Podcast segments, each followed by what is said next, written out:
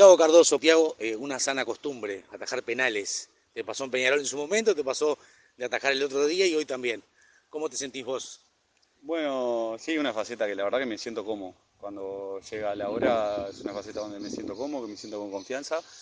Eh, nada, igual eh, en la etapa en la que estamos, nos estamos preparando para encontrar el equipo, encontrar, conocernos, demás, yo vengo nuevo también, este, nada, estamos en otra etapa, este, acá el rendimiento personal se va, se va para el costado y, nada, y lo que importa es la institución y el equipo. ¿Cómo te adaptaste al grupo? ¿Cómo te recibieron? Me recibieron espectacular, la verdad que se nota que hay una calidad humana espectacular, la verdad que me estoy sintiendo muy cómodo y bueno, eh, eso es día a día también y agarrar confianza.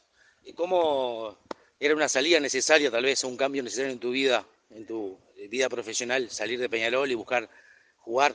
Por ahí sí, por ahí sí, este, ah, se, se dio en este momento nada, pasé 15 años en el club, sí, había un ciclo eh, largo y extendido. Eh, pero nada, la verdad que estoy totalmente agradecido al club, me formó de los 13 años que estuve ahí.